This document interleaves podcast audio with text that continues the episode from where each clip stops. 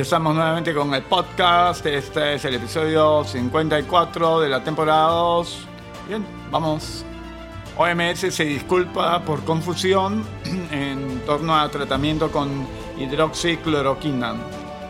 El director de emergencias sanitarias de la Organización Mundial de la Salud, Mike Ryan, pidió hoy disculpas a la opinión pública por la actual confusión que reina respecto al uso de hidroxicloroquina como tratamiento para pacientes de COVID-19 con estudios científicos contradictorios.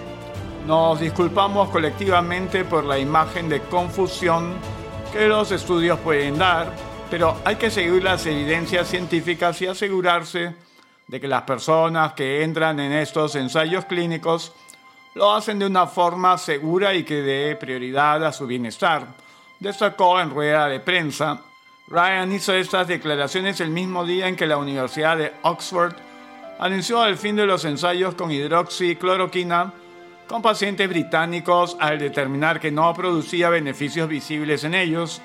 La OMS, por su parte, detuvo sus propios ensayos la semana pasada al publicarse un estudio de la revista The Lancet que incluía un aumento de los índices de mortalidad en pacientes tratados de hidroxicloroquina, pero los reanudó esta semana después de que tres de los cuatro autores del artículo se retractaran. Ocurre muy raramente, pero cuando una publicación encuentra que un artículo es cuestionable, hace lo correcto al retirarlo, indicó el director de emergencias de la OMS al respecto. La jefa de científicos de la Organización Internacional Samia Swaminathan añadió que los datos contradictorios en ensayos paralelos sobre un mismo fármaco o tratamiento son algo normal en la investigación científica, solo que ahora se está siguiendo con mayor atención en la prensa debido a la emergencia global. Es un proceso científico habitual obtener diferentes resultados en distintos ensayos y la comunidad investigadora normalmente requiere más de un test para confirmar los efectos, indicó la científica india. Animamos a la opinión pública a comprender lo que significan unos ensayos aleatorios. Detenerlos o continuarlos no es la decisión de un individuo, sino que se basa en evidencias, aseguró.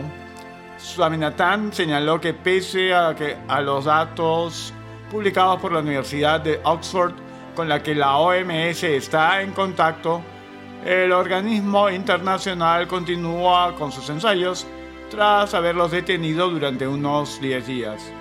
Se trata de dos ensayos diferentes, seguiremos con los nuestros por ahora y consideraremos futuros datos en los ensayos con pacientes aleatorios, explicó. La hidroxicloroquina es un medicamento utilizado desde hace décadas en enfermos de malaria y de afecciones reumáticas e incluso durante los días en que la OMS paralizó sus ensayos, siguió siendo ampliamente utilizado en Brasil y Estados Unidos, los dos países con mayor número de casos de COVID-19. Enrique Gersi dice, carta de cuatro embajadores es absolutamente inaceptable. Nuestras misiones diplomáticas altamente respetuosas de la soberanía del Estado peruano y de la independencia de sus instituciones democráticas, acudimos a su digno despacho ante el grave impacto que supone la ley número 31018 para diversas empresas concesionarias de la Red Vidal Nacional cuyas inversiones se originan en nuestros respectivos países, señala la parte medular de la misiva. Añaden que mantener la suspensión de dicho cobro durante el estado de emergencia nacional y su eventual extensión en el tiempo tendría un impacto financiero de consecuencias incalculables que incluso podría llevar a las concesionarias a la quiebra y a tomar medidas para resarcir dicho problema. Para el jurista Enrique Gersi, independientemente de que en el fondo tienen razón, la carta remitida por los señores embajadores es absolutamente inaceptable desde el punto de vista de derecho internacional, porque en primer lugar el conducto regular para todo tipo de reclamo es la Cancillería, que representa al Estado y no al gobierno.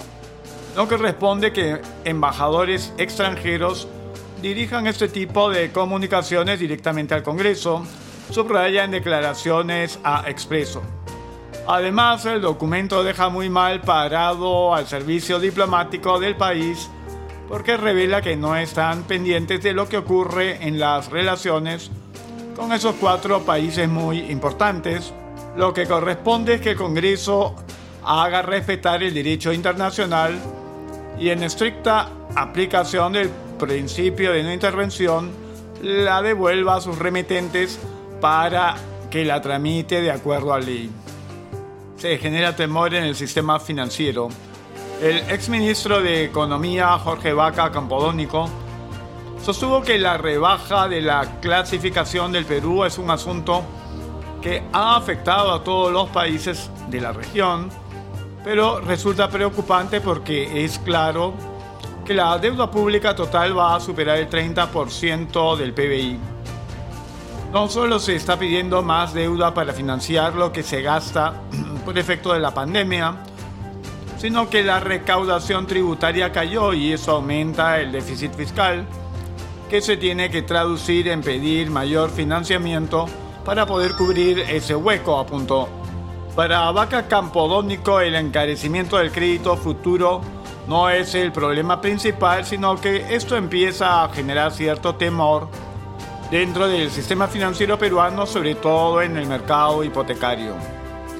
Mi vivienda y otros han reportado que hay muchas personas que no están en condiciones de cumplir sus pagos mensuales. En otras palabras, empieza a haber morosidad en los préstamos. Ese comportamiento de morosidad también se observa en las tarjetas de crédito. Ha aumentado significativamente y sobre todo se está dejando de pagar. O por lo menos hay empresas que se han presentado para alargar los pedidos de pago y reducir las tasas de interés, apuntó. Señaló que este es un síntoma de que el problema de la pandemia ahora afecta al sector financiero, que es la parte en la cual la morosidad empieza a aumentar. Trump ordena a la Guardia Nacional que se retire de Washington. Acabo de dar una orden para que nuestra Guardia Nacional comience el proceso de retirada de Washington ahora que todo está bajo perfecto control, tuiteó el presidente de Estados Unidos, Donald Trump.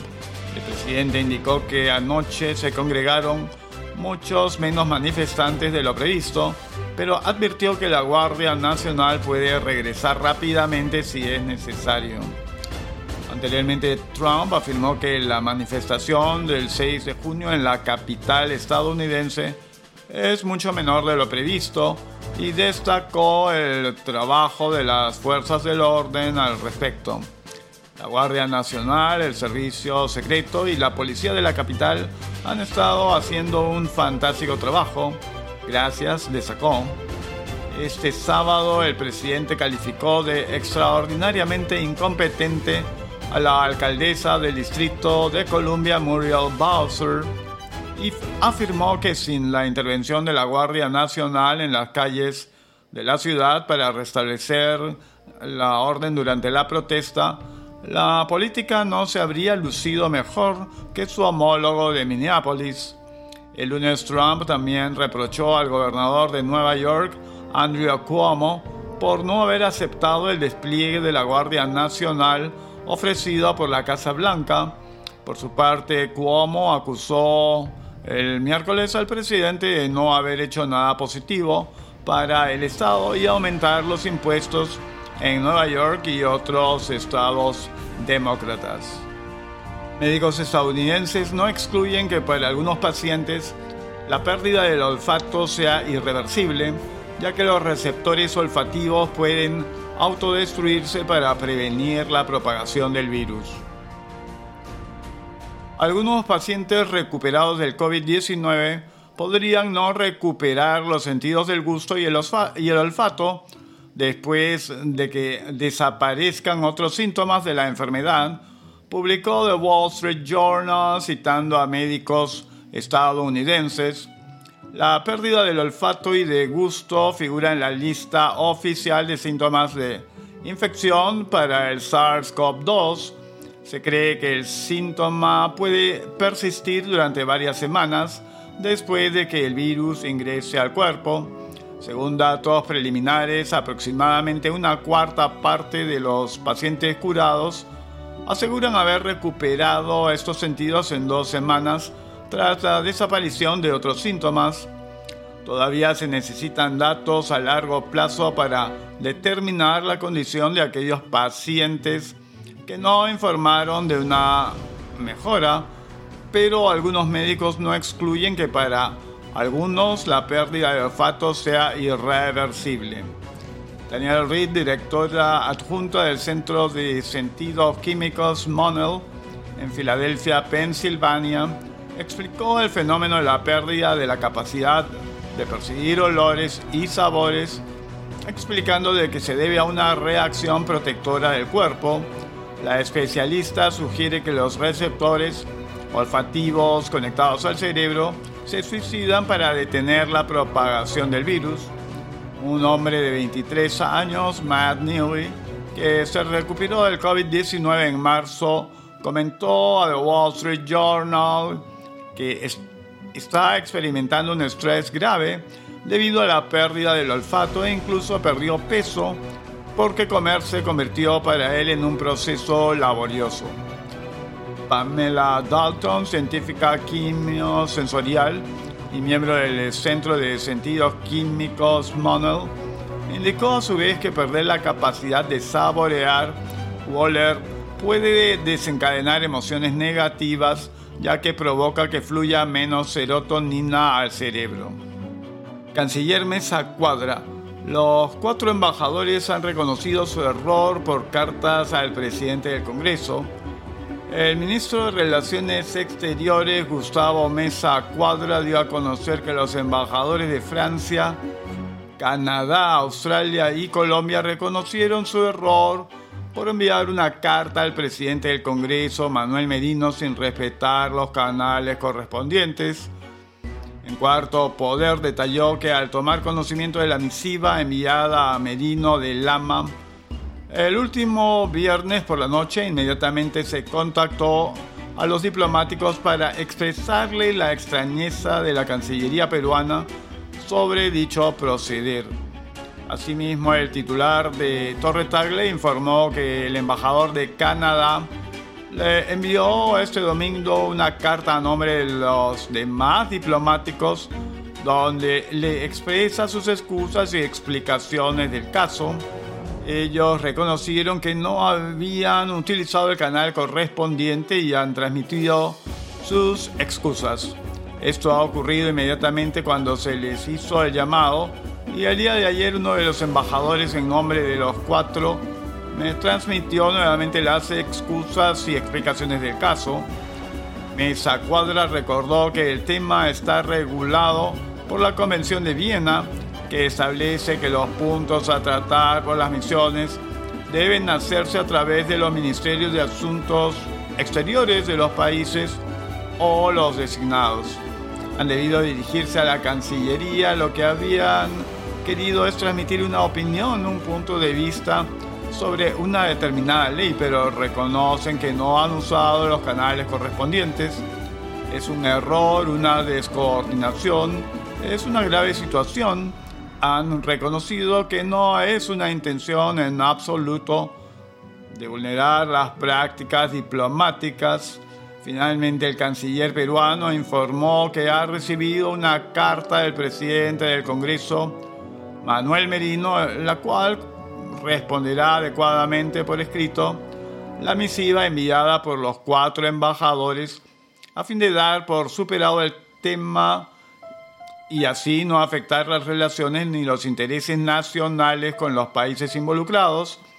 Como se recuerda, los jefes de las misiones diplomáticas de Canadá, Francia, Australia y Colombia remitieron una carta al presidente del Parlamento en la que llaman la atención sobre el grave impacto que supone la ley 31018.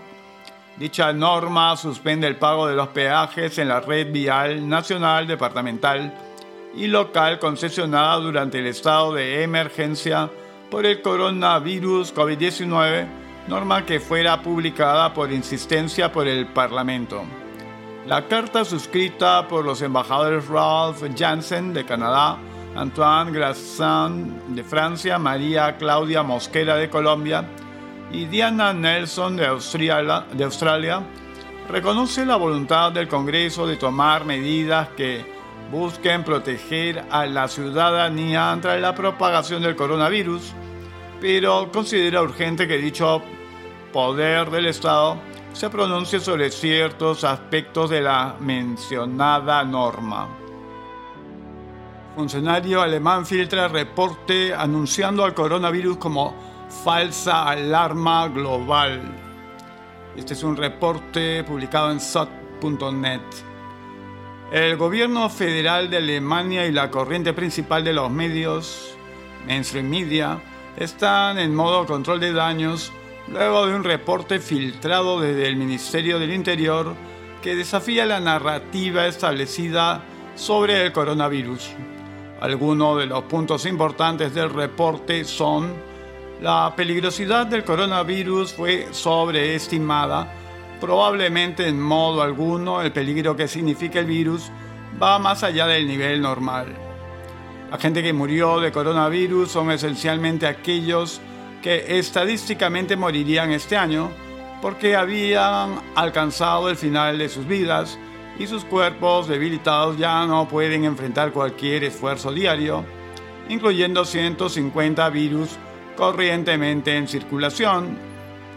Alrededor del mundo, dentro de la cuarta parte del año, no han habido más de 250.000 muertes por COVID-19, comparadas con 1.5 millones de muertes en Alemania durante la ola de influenza del 2017 al 2018.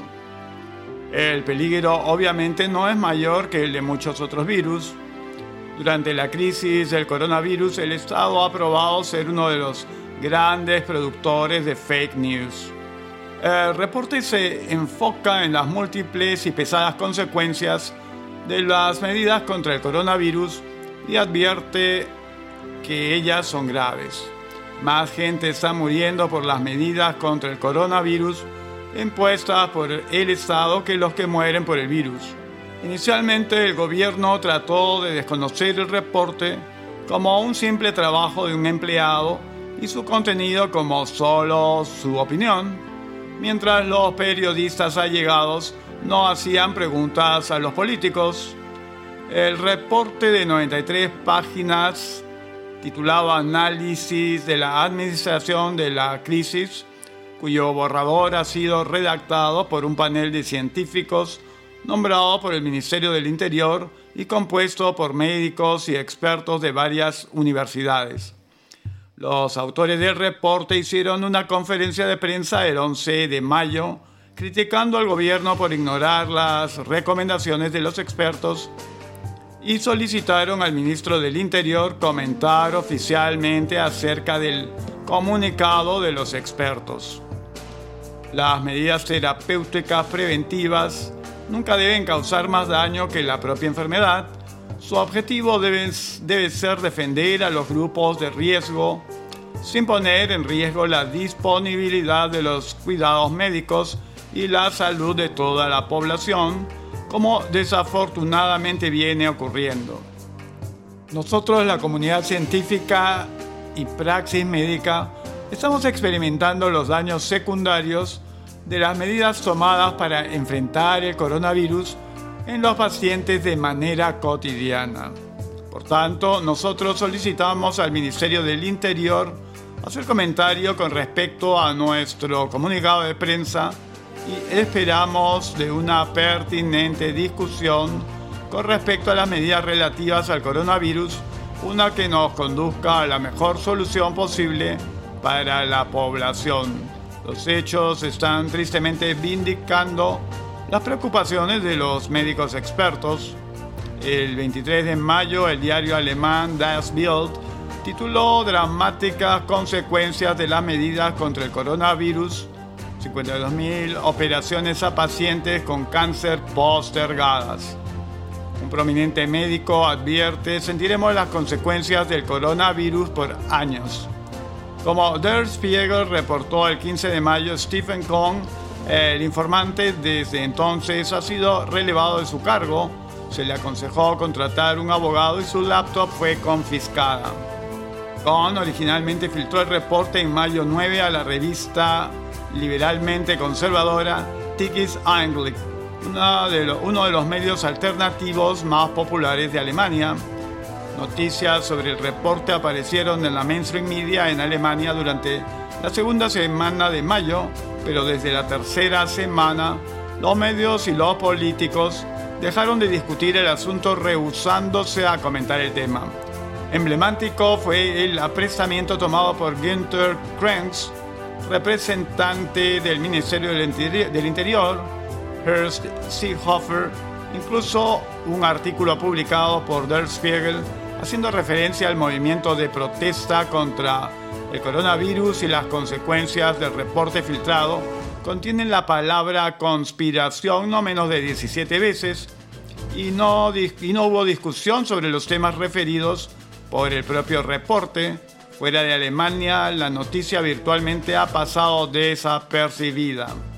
Los alemanes comenzaron a hacer demostraciones con contra las medidas al iniciar abril y miles de ciudadanos siguen participando en demostraciones cada fin de semana, aun cuando el gobierno está levantando las restricciones.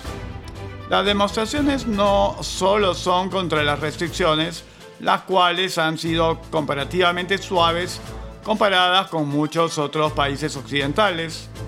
Las demostraciones cuestionan totalmente la narrativa del coronavirus, y más aún en sus principios, especialmente el rol que está jugando Bill Gates como el segundo mayor donante de la OMS. De hecho, la mayor de estas demostraciones tuvo lugar en Stuttgart en mayo 9, donde decenas de miles de personas congregadas para decir no al nuevo orden mundial. Los alemanes están diciendo no a toda solución orwelliana que el gobierno pueda imponer algún día pretextando un cuestionable estatus de emergencia, desde la aplicación de vigilancia masiva a vacunación obligatoria. El reporte filtrado ha probado que sus temores tienen buen fundamento. Bien, llegamos al final del podcast en su episodio 54, temporada 2 y nos estaremos viendo pronto.